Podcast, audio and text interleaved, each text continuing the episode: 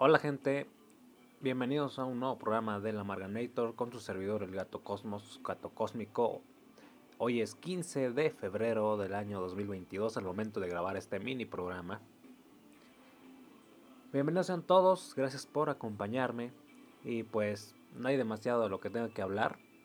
Pues en realidad sí, hay demasiados temas que tengo atrasados, saben que tengo mi libreta pendiente. Pero desafortunadamente, pues creo que tengo que ir, digamos que aplazando algunos temas porque aparecen sobre la marcha algunos muy preocupantes y aberrantes, diría yo. Pero pues también tengo un tema deportivo, pero eso lo vamos a dejar al final. Ya saben que este programa pues suele hablar de muchos temas muy diferentes. Ok, vamos a empezar. ¿Cuál es el tema de hoy? El tema en realidad iba a ser la venta de partes humanas de personas pues, obviamente ya fallecidas. Que se da mucho, lamentablemente, en los grupos de Facebook. Y también en los grupos de WhatsApp. Pero definitivamente más en los de Facebook. Que ya saben que no es que la red social sea mala, simplemente es un potenciador más de la maldad y la estupidez de las personas. Pero pues cuando quise hablar de este tema, pues resulta que sale algo relacionado, muy feo. Cuando una persona embarazada pierde la vida, en la segunda autopsia que se hace, digamos que por ley. O no sé exactamente cómo si la solicitó la familia o cómo. Pero después de una cesárea y fallecer en la clínica de IMSS, resulta que el cuerpo de la mujer, que lamentablemente perdió la vida por unas complicaciones muy raras, cosa típica del IMSS, pero bueno. Ahorita ya el IMSS es indefendible, o sea, honestamente, ya con todo y conspiraciones y demás, la verdad es que el IMSS se ha ganado esa fama a base de miles y miles y millones de casos de negligencias o asesinatos directamente. Lamentablemente sí, conozco casos muy cercanos. Pero por respeto a las personas que vivieron esto, no voy a nombrar exactamente qué pasó. Porque sí, son cosas muy fuertes. Ahora bien, el primer tema es algo que yo ya había visto que lleva años ocurriendo, o sea, honestamente, no sé, desde que se creó Facebook, desde que empezaron a ver los grupos de ventas, o sea, hablo de hace 10, 12, 13 años quizás.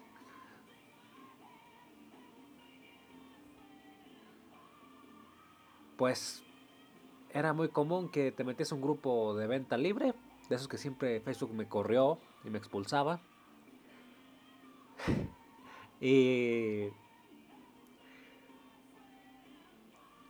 pues entre las cosas que vendían estaban sobre todo huesos humanos para santerías, brujerías, ritos, limpias y qué otras cosas. O sea, básicamente lo ofrecían que para santería y adorar a la Santa Muerte. Brujerías, podría decirse. Pero eso ya lo había visto hace muchos, muchos años. Se me hizo muy raro que apenas las televisoras, en este caso Televisa, hicieron reportaje al respecto.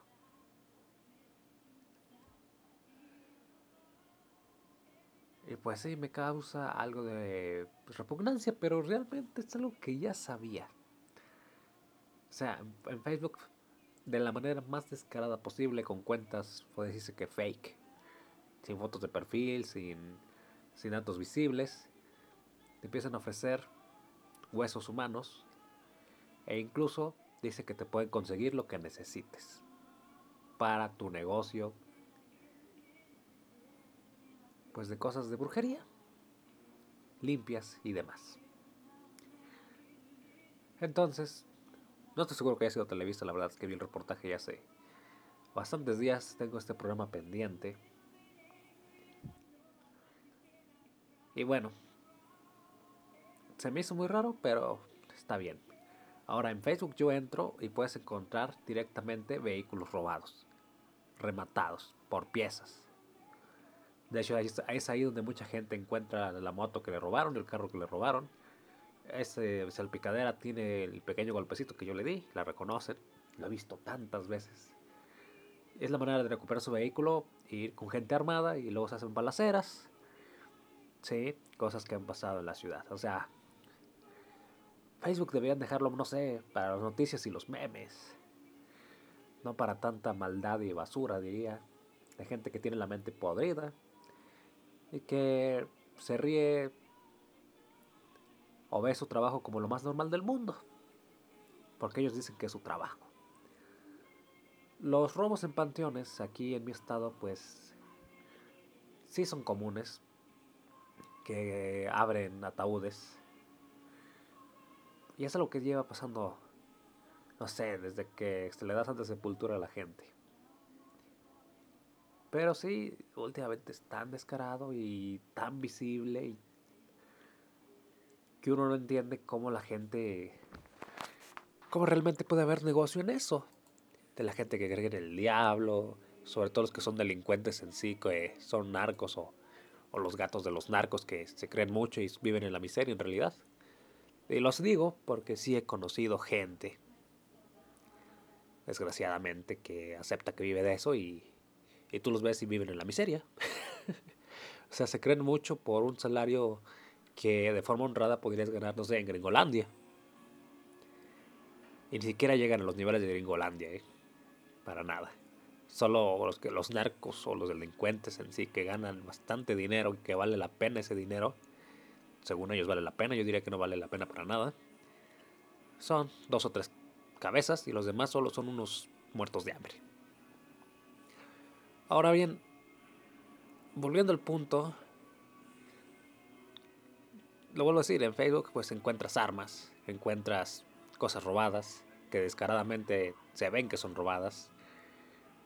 Ahora que hasta con los restos humanos, a mí eso ya, ya, lo había visto, la verdad.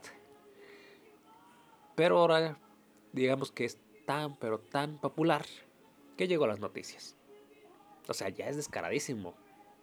Publicación de ropa, publicación de zapatos, publicación de una mochila, publicación de una bicicleta, publicación de un celular que seguramente también es robado. Lo que dice, no tengo, está bloqueado. No tengo el NIP, lo olvidé. Le hace, se lo robé a alguien. Entre tantas publicaciones, de repente, todo para tu santería. Huesos, gallinas negras, etcétera partes humanas. ¿Necesitas un corazón de niño? Te lo conseguimos. Parece chiste, pero sí, eso te dicen. Lo puedes leer en los comentarios. Pero dicen que para más información, inbox. Mensaje privado. Bueno. Yo digo, ¿cómo llegan a estos extremos en este país tan violento? Pues bueno, yo creo que toda Latinoamérica está similar porque son violentos por nada, son como una especie de zombies, mucha gente de Latinoamérica, o sea, atacan y son violentos sin razón, sin motivo, sin instinto de preservación, solo son violentos por ser violentos. No sé si son los problemas de radiación, la alimentación de México. En serio, he visto cada cosa horrible, sobre todo en el norte del país. Y bueno, ahora llegó el turno de los que supuestamente trafican órganos. Como lo que pasó en ese famoso IMSS.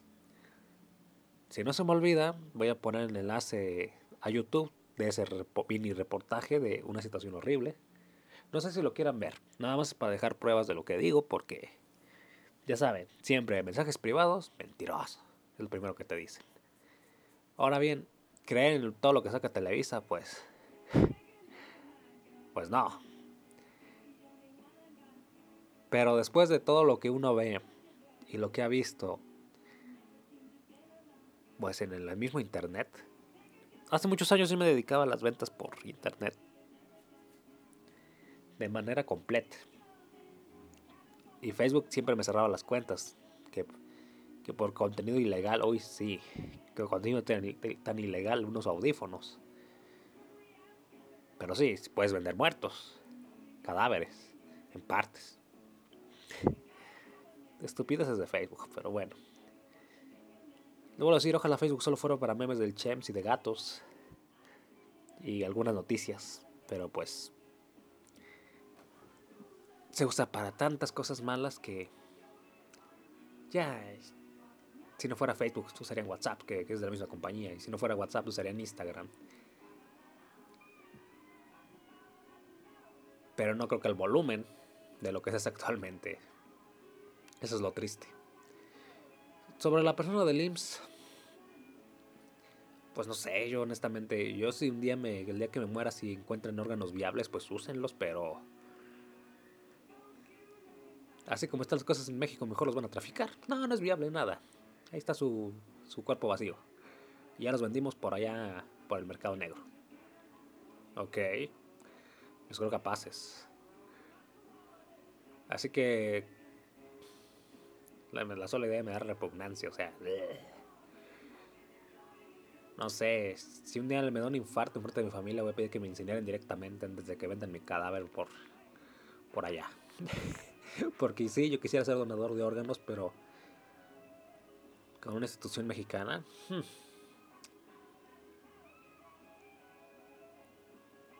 De manera legal parece muy difícil. A lo mejor sería donante sin quererlo, en un sistema que no quiero. son cosas traumáticas.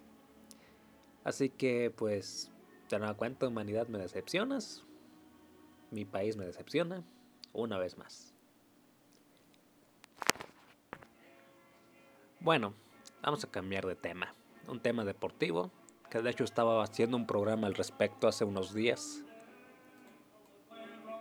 Pero tuve un error en la grabación, así que vamos a añadirlo a este programa. En San Luis Potosí se va a realizar el gran fondo de ciclismo llamado Nairo Quintana, obviamente promovido por el ciclista colombiano Nairo Quintana, que alguna vez ganó el Tour, bueno, no el Tour, la Vuelta a Italia y la Vuelta a España. Y un segundo lugar en el Tour de Francia, siendo varias veces pues ganando etapas y demás. Fue un gran reconocido ciclista y ahora como siente que ya va de salida y que ya no rinde lo mismo, pues con muy buen ojo está apuntando a su visión de empresario, aprovechando la fama que le dio su carrera en años pasados. Así que se le ocurrió sacar uno de los eventos de ciclismo más importantes de, Latinoamérica. Algunos dicen que del continente, según el gobierno de mi ciudad o el gobierno del estado, en realidad de San Luis Potosí. Dice, lo vamos a hacer en México, en San Luis Potosí. Muchos, sobre todo vi gente de la Ciudad de México, gente de Sinaloa y gente de Guadalajara que se quejaron. San Luis Potosí, ¿por qué no la Ciudad de México? hay muchas ciclovías, aquí hay mucho ciclismo, mm, a medias diría yo. También vi gente sin Sinaloa quejándose, aquí tenemos las mejores rutas de montaña y demás, según ellos. Y bueno, yo no sabía que Sinaloa era un lugar muy ciclista, pero salió mucha gente quejándose de ahí. Pero pues Nairo Quintana y su equipo lograron un acuerdo con el gobierno del estado para hacer el Gran Fondo Nairo Quintana, un evento que reunirá profesionales y amateurs en una carrera de cientos de kilómetros que va a recorrer no solo la ciudad de San Luis Potosí, sino probablemente todos los municipios vecinos, o esa idea se tiene. La ruta aún no se tiene, pero sí es una de las ideas que tienen los organizadores. Y yo, ok, muy bien. Ahora, ¿quisiera ir yo? Sí, pero no voy a tener para la inscripción. De hecho, mi familia tampoco me apoya. De hecho, cuando les dije que, les dije que traía la idea de participar en esa carrera y que se me ayudaban a pagar la inscripción, lo primero que me dijeron es que les iba que me iba a dar un infarto. No. No sé cómo piensan eso si soy alguien que que ha hecho durante una semana 70, 50 kilómetros diarios, hasta casi los 80 kilómetros diarios de ciclismo. Y no creen que no voy a aguantar un, con bicicleta de montaña que es muy pesada. Y no creen que voy a aguantar una carrera de ciclismo de ruta con una bici que es mucho más ligera y mucho más rápida. Claro que lo aguantaré. No seré el más rápido, pues estoy seguro que podría terminar la carrera sin problemas. O sea, son, no sé, cuatro, como seis años de entrenamiento de puras distancias muy largas. Al máximo ritmo, sobre todo porque como he trabajado de delivery, pues tienes que ir como loco para que no te quiera matar el comensal si te tardas más de 20 minutos. Y es en serio. No sé, 5 o 6 kilómetros en menos de 20 minutos los completaba. O los completo. Pero mi familia dice que me va a dar un infarto, que ya estoy viejo. Mm, ok, gracias. No iba con la intención de ganar y que me dé un infarto, pero bueno. Ellos me desaniman, pero la verdad es que los costos de carreras de ciclismo sí son muy altos. Hace unos años una chica fresona, o sea, de dinero, me invitaba a los eventos. Eventos amateur aclarando. Y ella pagaba. Y los eventos más baratos valían 600 pesos, los más baratos. Había uno que otro de 300, pero eran eventillos pues en un pueblo chico y que en un circuito muy pequeño. En cambio, ocupar la ciudad, pedir permisos al gobierno, cerrar calles, imagínense el costo. Entonces, los eventos más caros de aquí han valido entre 3.000 y 3.500 pesos. Cuando había, recuerden que los obtuvieron mucho por la pandemia. Ahora va a haber este evento aquí. ¿Cuál será el costo? Imagino que un costo similar. Te dan, incluye race, jersey, incluye su botellita, supuestamente seguridad y asistencia. Pero pues no se confía mucho en ellos. Ahora bien, ¿por qué San Luis Potosí? ¿Por qué Soledad de Graciano Sánchez? Bueno, para quien no lo sepa, San Luis Potosí es la ciudad o el estado donde más se fabrican bicicletas en México.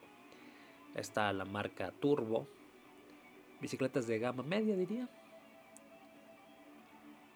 que, es eh, que era la que más tradición tenía en San Luis y ahora creo que le gana la, la Mercurio. Luego está Mercurio, que tiene Alubike y tiene Carbo. Tres categorías. Mercurio, las baratonas. Alubike, las las algo respetables de aluminio, y Carbo, las de fibra de carbono, muy poco conocidas en realidad. Nunca he visto una Carbo en la, en la calle. ¿eh? Pero pues resulta que San Luis Potosí, en San Luis Potosí está una de las ciudades más ciclistas del país, que está en el top 10. Soledad de Graciano Sánchez, precisamente donde vivo. Otras ciudades pues están en Zahualcoyol, alguna ciudad de Oaxaca, pero pues San Luis Potosí fue elegido por su enorme tradición ciclista y se me hace un poco irónico porque también tenemos uno de los deshonrosos lugares de los más altos atropellamientos de ciclistas del país. Mueren demasiados ciclistas aquí. También tenemos la fama de protestar por las ciclovías. Bueno, yo no. Pero los potosinos tienen la fama de protestar por cualquier ciclovía que se haga. Y una vez que está hecha, pues salen los runnings a correr y la gente en silla de ruedas, que yo digo que los últimos sí son bienvenidos.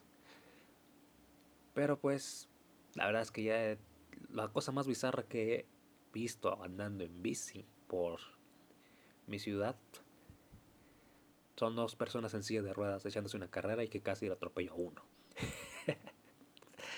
cosas raras. No raras, o sea, son cosas que pasan en México. Y no, no me molesta no me molesta que gente en silla de ruedas use la ciclovía. Para nada. Pero sí, no tienen precaución. Suficiente tengo con los peatones, los perros que se duermen ahí, los tianguis que se quedan en las ciclovías y te obligan a ir por la calle. Una cosa muy curiosa que me pasó es que una vez me salí de la ciclovía en una calle, un carro me pasó muy cerca, se me la rayó. Vete por la ciclovía. y, la ciclovía llena de puestos de tianguis. Me imagino atropellando, volando por ahí. Puras cosas sin sentido. Ahora bien, ojalá este evento, considerado de los más grandes del continente, el gobierno dice que el más grande, pero eso es por promocionar, pues espero realmente que promueva el ciclismo en el estado de una manera que se respete más, porque la verdad, como ciclista es de los estados donde más se odia al ciclista, en serio. Pero como dije, el mexicano odia todo, se queja de todo, es violento con todos. Sáquenme de Latinoamérica, diría el meme. Así que no creo juntar el dinero para escribirme. Es un, sería un gasto inútil, o sea, tal vez vaya a la carrera como espectador. Probablemente haya varios deportistas importantes a los que sacarles un autógrafo o la foto. Y me da mucho gusto que escojan la ciudad y espero que sea para bien y que dejen de estarse oponiendo las ciclovías, que dejen ese odio del ciclista, que porque el ciclista no paga impuestos y yo que la fregada, pues será tendencia a irregularizaciones extrañas como puede ser, ¿cómo se llama? Las placas, pues. Porque, pues yo, que yo sepa, yo sí pago impuestos y me descuentan bien harto. del, mal, del llamado impuesto sobre la renta, que nunca he entendido qué es, pero bueno. Pero sí, yo espero que que se piense más en la población general y no solo una minoría que es la que se mueve en auto, que son como el 30%. Y espero que el gobierno no sé, yo no creo que el evento se repita, no sé si no creo que Nairo Quintana vaya a repetir el evento aquí. Yo creo que le caería mejor hacerlo en más ciudades para en próximos años. Pero espero que ayude y que el gobierno negocie quizá para que regrese. ¿Por qué escogió San Luis? Por su tradición ciclista, porque hay muchos extranjeros aquí. Por si no lo sabían, San Luis es una de las ciudades que más extranjeros tiene en el país. Y Puebla es la ciudad que más inmigración interna tiene. Viene gente de otros estados a Puebla a, huyendo, literal. Y no van a un muy, muy mejor lugar, pero algo es algo. Y pues sí, San Luis se escogieron por eso, la tradición ciclista, una de las ciudades más ciclistas del país su, sus relieves, sus montañas, sus descensos.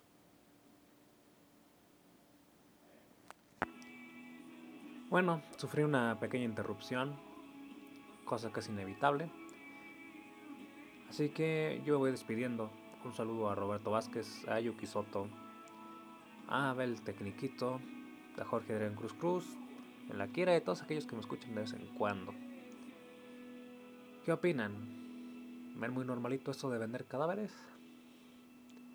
Pues la humanidad siempre lo ha hecho, pero como lo dije, en esta sociedad supuestamente moderna y que se cree, ¿cómo puede decirse? Muy civilizada, muy civilizada. Y pues civilizada muy poco en México y hasta en muchos de las grandes potencias, pues tampoco. La verdad es que tipo, este tipo de cosas aberrantes que uno no cree que pasen, muchos que no lo, no lo ven y no ponen atención o directamente a muchos no les importa, pues como les dije, a mí me decepciona más y más, pues, de la humanidad. Un poco de empatía por los deudos, es mucho pedir, un poco de respeto a la vida bueno, en un país que se adora la muerte, pues eso es muy difícil de pedir. Así que un saludo a todos y pues cuídense. Hasta la próxima.